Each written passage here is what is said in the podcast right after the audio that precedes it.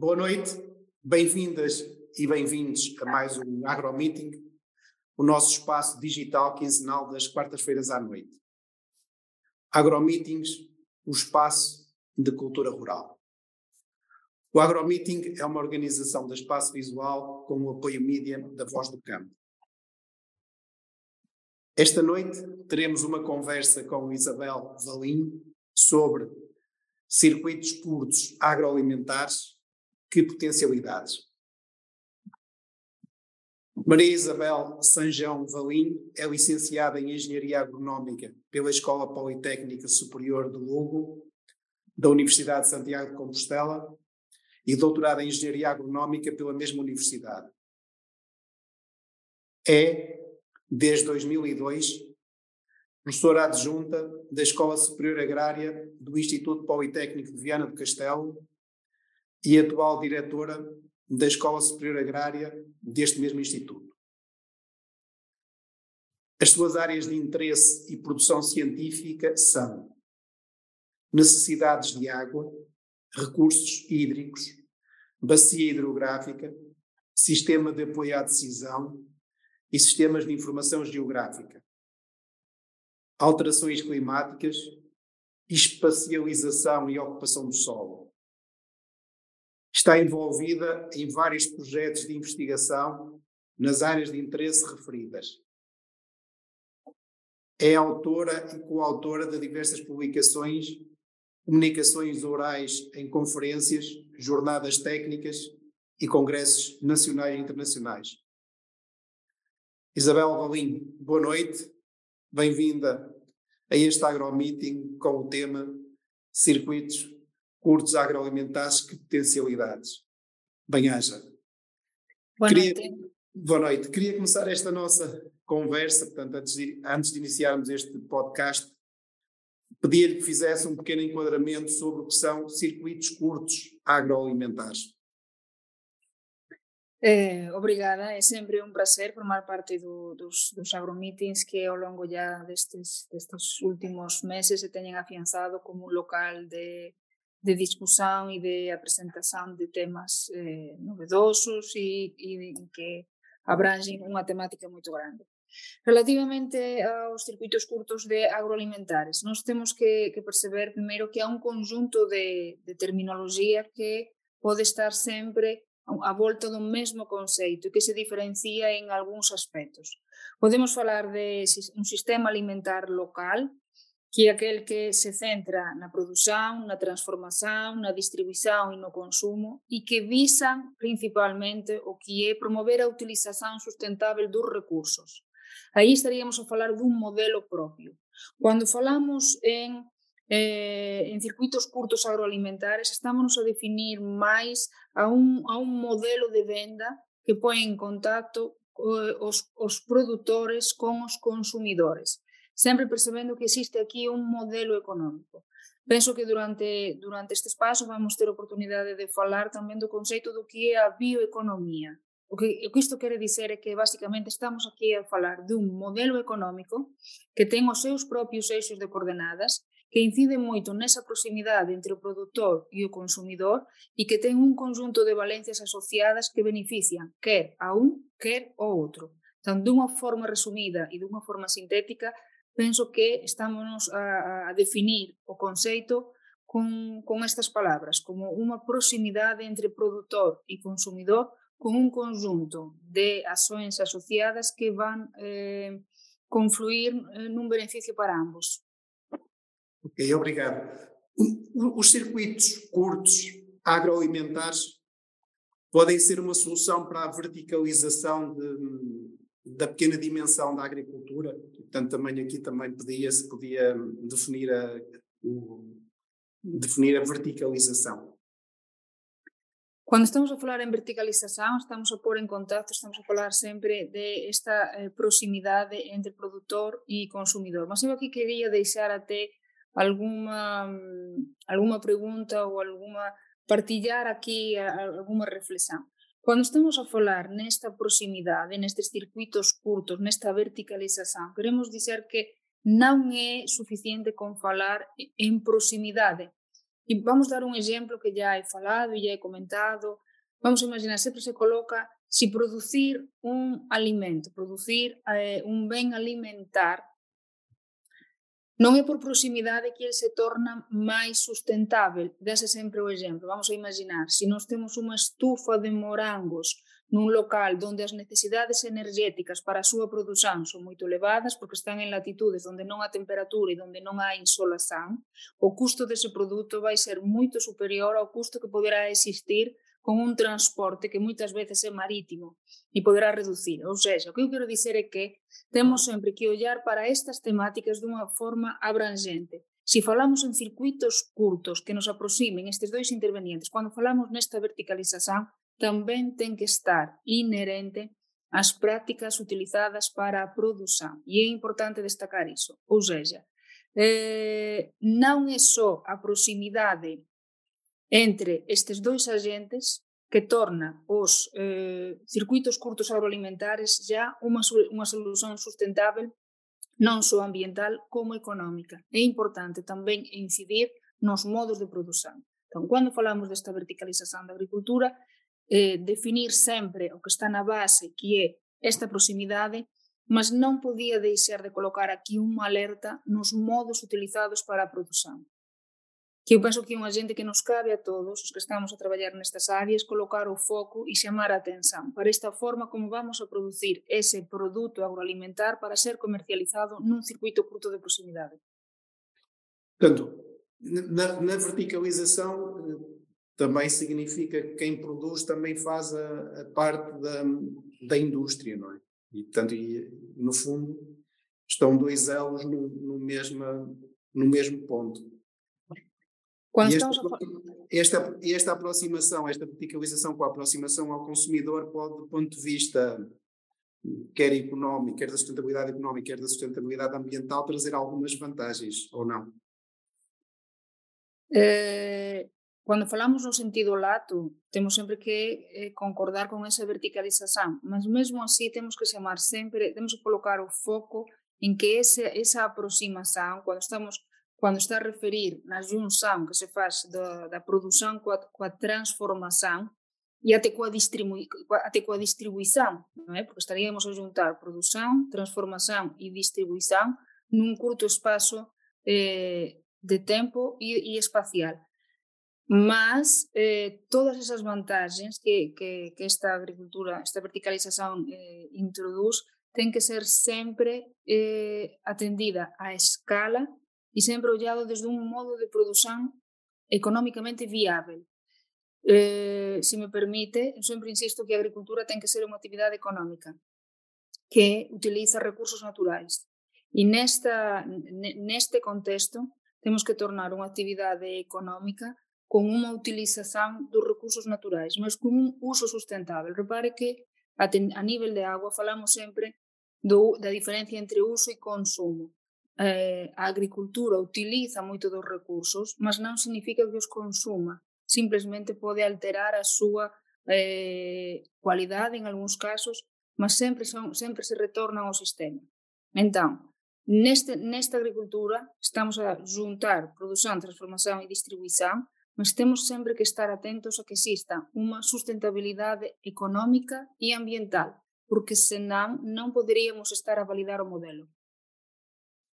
Ok. Nos, nestes sistemas agroalimentares sustentáveis, eles têm um, um papel importante porque resultam de, de práticas culturais menos, menos intensivas eh, e portanto, também são um incentivo a, a, que se façam cada vez mais. De que forma é que, é que esta, esta estratégia de, de produção e comercialização poderá reduzir a pegada ambiental dos alimentos?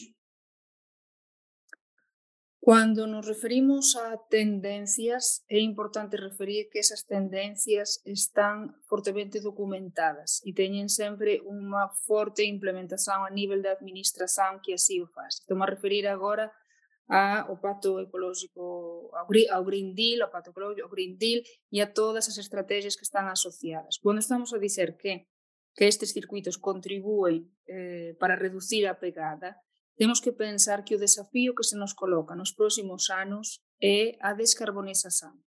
E nese proceso de descarbonización, donde se nos, donde se nos está a solicitar atingir a neutralidade carbónica, temos que comenzar a dar pasos para poder atingir esa, esa meta. O PEPAC acaba ya por ser un forte incentivo a que iso tamén acontece. Temos que pensar que o desafío que se coloca ao sector agrícola é moito grande, ao nivel da diminuição de un conjunto de, de, de fitofármacos e de adubos que eh, nos próximos anos, no próximo cuadro de apoio, vai ser fortemente incentivado.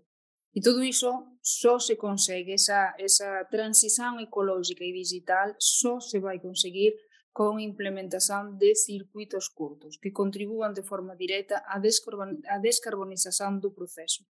Por iso, respondendo, respondendo a súa pregunta, eh, sensiblemente desde o, desde o ano 2019, cando atingimos, cando, cando recebemos a, a políticas que nos incentivaban a este tipo de produción eh, a un cuadro eh, legislativo que, é, que vai ser de obrigado cumprimento, que já está a ser implementado e que será moito máis atractivo e de fácil implementación a través destes circuitos de comercialización que contribuirán de forma significativa á implementación das estrategias, como referir a estrategia do prado ao prato, a estrategia da biodiversidade e a todos os desafios que se nos colocan para poder atingir ese, esses números e esse desafio. Obrigado. Avançando, na, na, sua opinião, quais são as causas subjacentes à maior literacia alimentar dos consumidores que procuram cada vez mais saber a origem, a forma como são produzidos e a transformados os alimentos? Isto é, o consumidor mais, mais informado, que transformação faz na, ao nível da produção?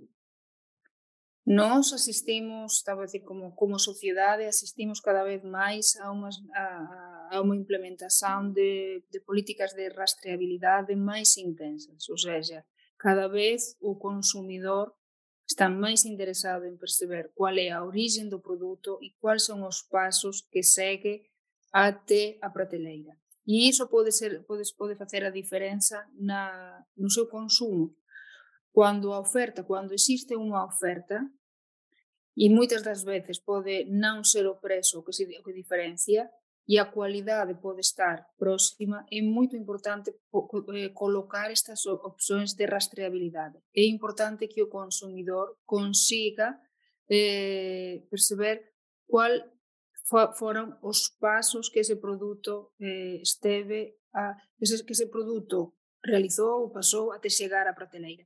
Cando me falan nesa literacia, temos que perceber que, felizmente, toda a sociedade está a atingir un, unha maturidade en algúns aspectos. Eh, está a atingir unha maturidade en cuanto a súa propia formación, os indicadores já nos dicen que Eh, actualmente a populación entre os 30 e os 35 anos, quase que 40% já presenta a frecuencia do ensino superior. Non significa que esta frecuencia do ensino superior esteja claramente eh, eh, con as preocupações. Non significa iso, mas sí significa que eh, há máis información, há partilla de información. E tamén temos que dizer que algún aumento dese poder adquisitivo. Por iso, cando olhamos para os indicadores, moitas das veces o consumo tamén se asocia a maior literacia e un maior poder de compra. Embora temos que diminuir para ese poder de compra e aumentar eh, o coñecemento que há dos produtos.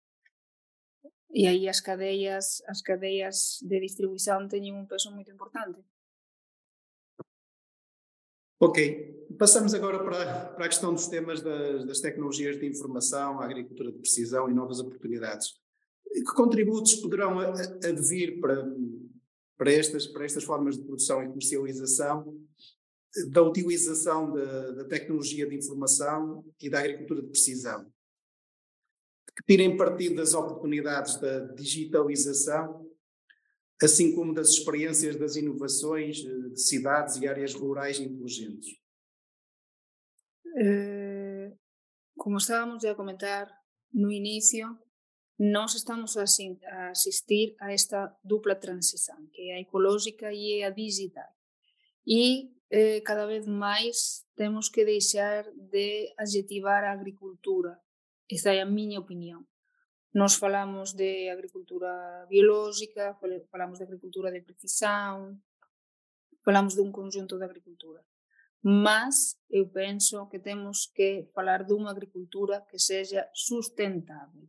Unha agricultura que seja sustentável nas cuatro nas, nos cuatro pilares que existen, ten que ser unha ou ser unha agricultura sustentável a, tipo, a nivel ambiental, a nivel económico, a nivel social. Para poder contribuir a, ese, a esa agricultura que seja sustentável nestes tres pilares, temos que introducir un nivel de eh, tecnología. Ya non só para a grande propiedade. Tradicionalmente asociábase como que tudo que tiña a ver con agricultura de precisão, entendido como agricultura de precisão, pasaba pela grande propiedade. Mas nós sabemos que eh, iso sería insustentável, até porque grande parte da superficie agrícola utilizada, que en Portugal eh, é inferior a 5 hectáreas. Ou seja, temos, nomeadamente no norte, temos unha distribuição da, da, da área con explorações Si ben é que nos 30, os últimos 30 anos estas explorações já diminuíron, non é? O número verifícase si si facemos unha, unha análise dos últimos 30 anos, non, non quero estar en erro, uh, o número o número de, de explorações quase que diminu, diminuiu en 50%. O número de explorações, non a área, non a área, non área utilizada. Isso significa que eh, asistimos a un aumento da, da un aumento da área das explorações. Mas o que eu quería, quería referir era que Non podemos asociar a utilización destas técnicas, desta, desta digitalización a grandes produtores ou a grandes áreas. Temos que perceber que o uso eficiente da agua, por exemplo, a diminuição da eletricidade na produção, eh, a aplicación do que, do que son os, os produtos, a, o que son os adubos, a fertilización, Tudo iso ten que ser feito de unha forma o máis profesional e de forma máis adecuada. Para iso necesitamos ter un nivel de sensorización. Por iso contribúe para diminuir estes custos e para poder colocar unha agricultura eh, máis competitiva. Mas deixeme só destacar que a nivel das técnicas, neste momento a dificultade non, non reside na adquisición dos equipamentos, até porque os propios eh, programas eh, de instalación de jovens agricultores e, e, e outras medidas de apoio contribúen e incentivan a compra de estes sensores.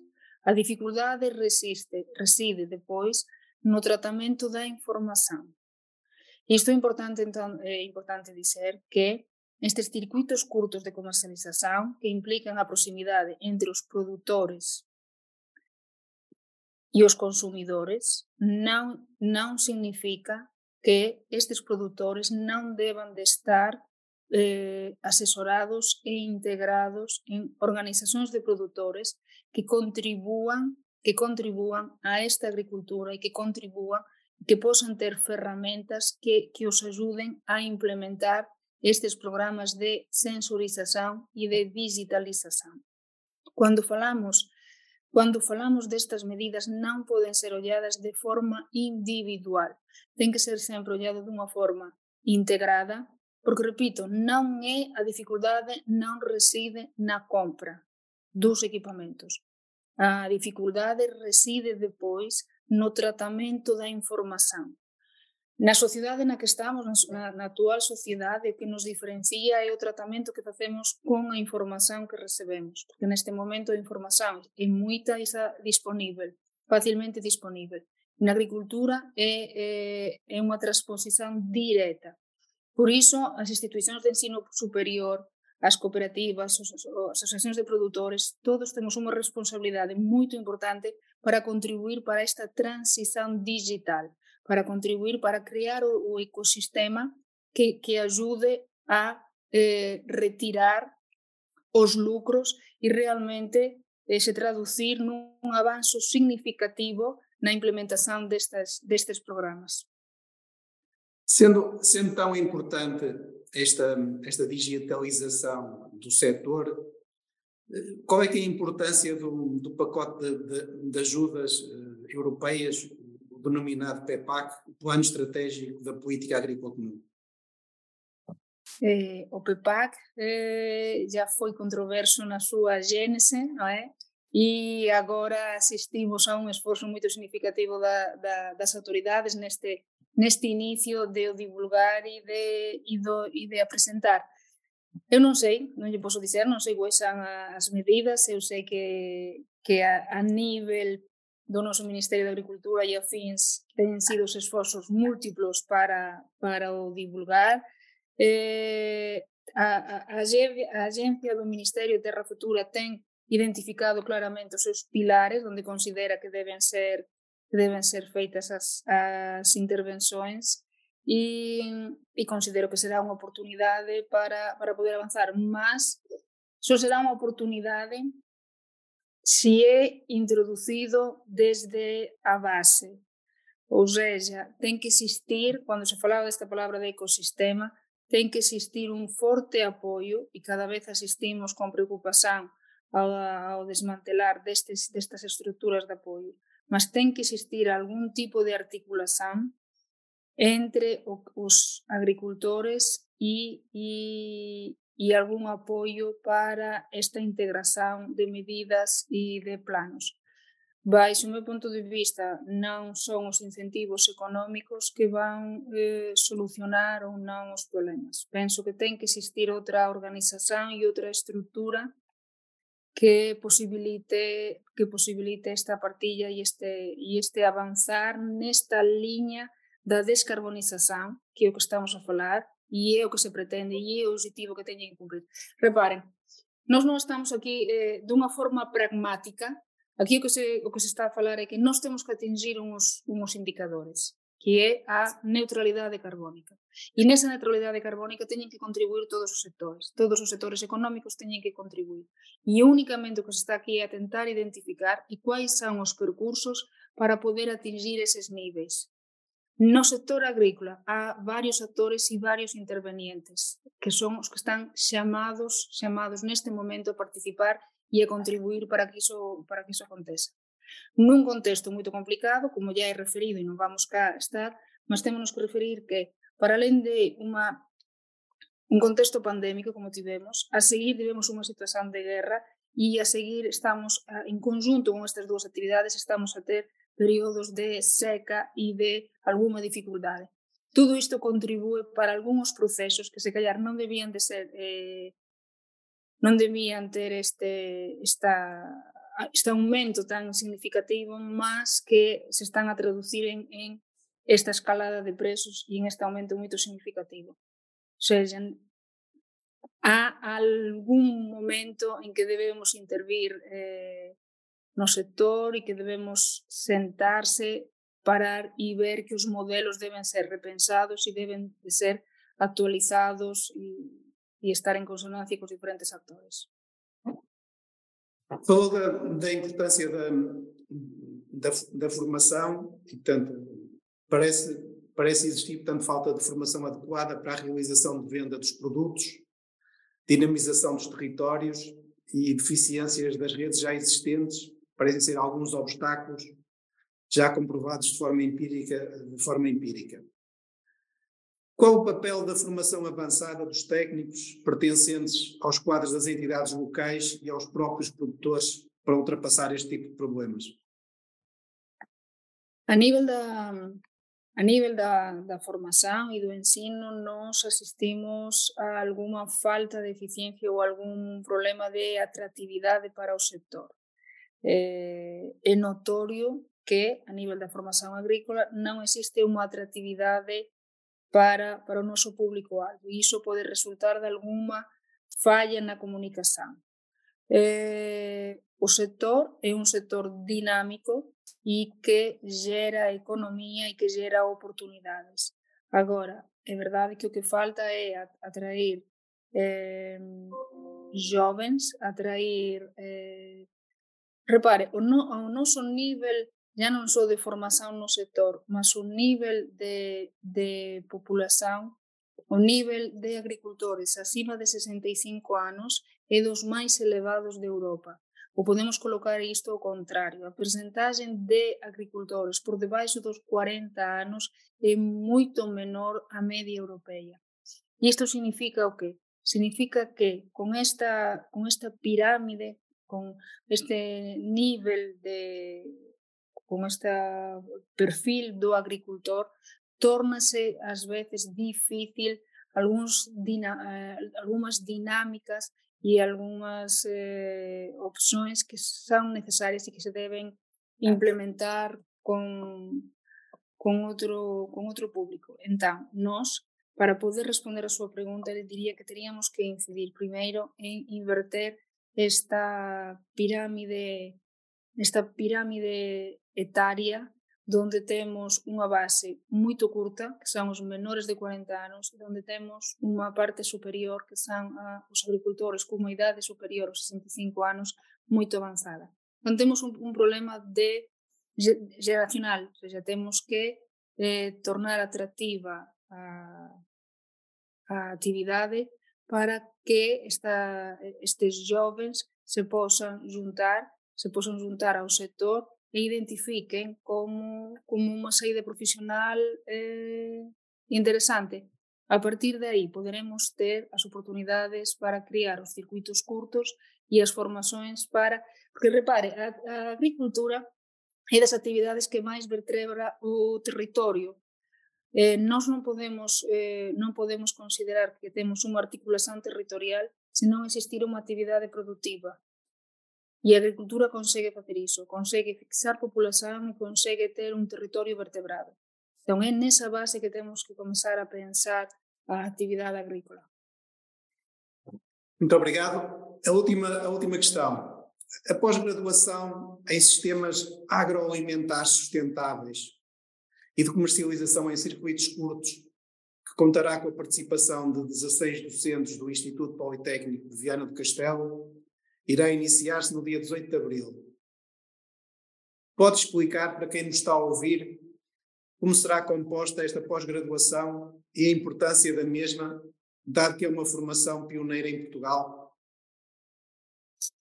Claro, contudo, gosto é um prazer, é um prazer ter esta oportunidade. A pós-graduação incide, tem uma parte eh, a distância e uma parte presencial. Mas eu queria focar, e para não, não tornar cansativo, mas quería destacar que a, a posgraduación eh, ten, podemos dizer, o millor dos dois mundos.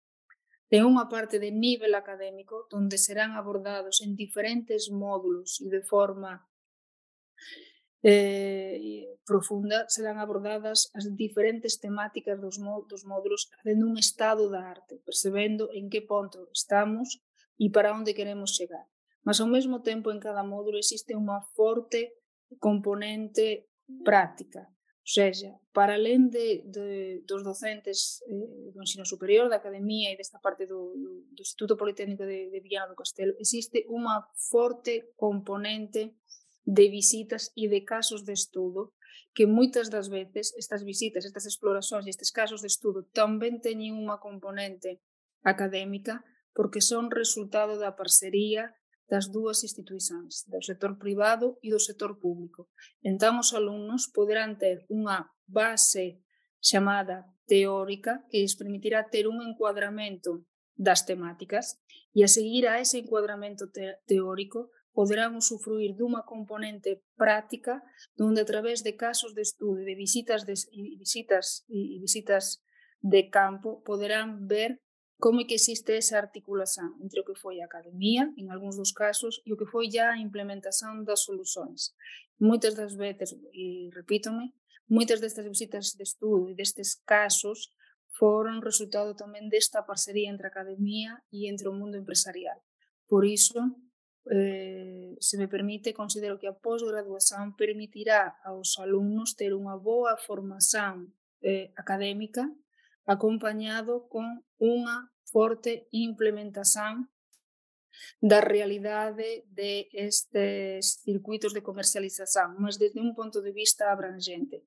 Cada un dos módulos ten uns objetivos específicos que depois finalizará con un traballo máis abrangente que poderán desenvolver un traballo a modo de tese donde poderán eh, até realizar o seu propio proxecto. Poderán de unha forma particular colocar o foco na realidade particular de cada alumno, sempre acompañado pela equipa que acaba de referir.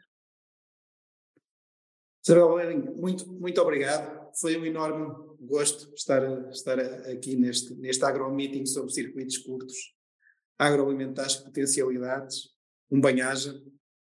Muito uma, obrigada. Uma próxima oportunidade. Tá? Uma boa noite. Obrigado.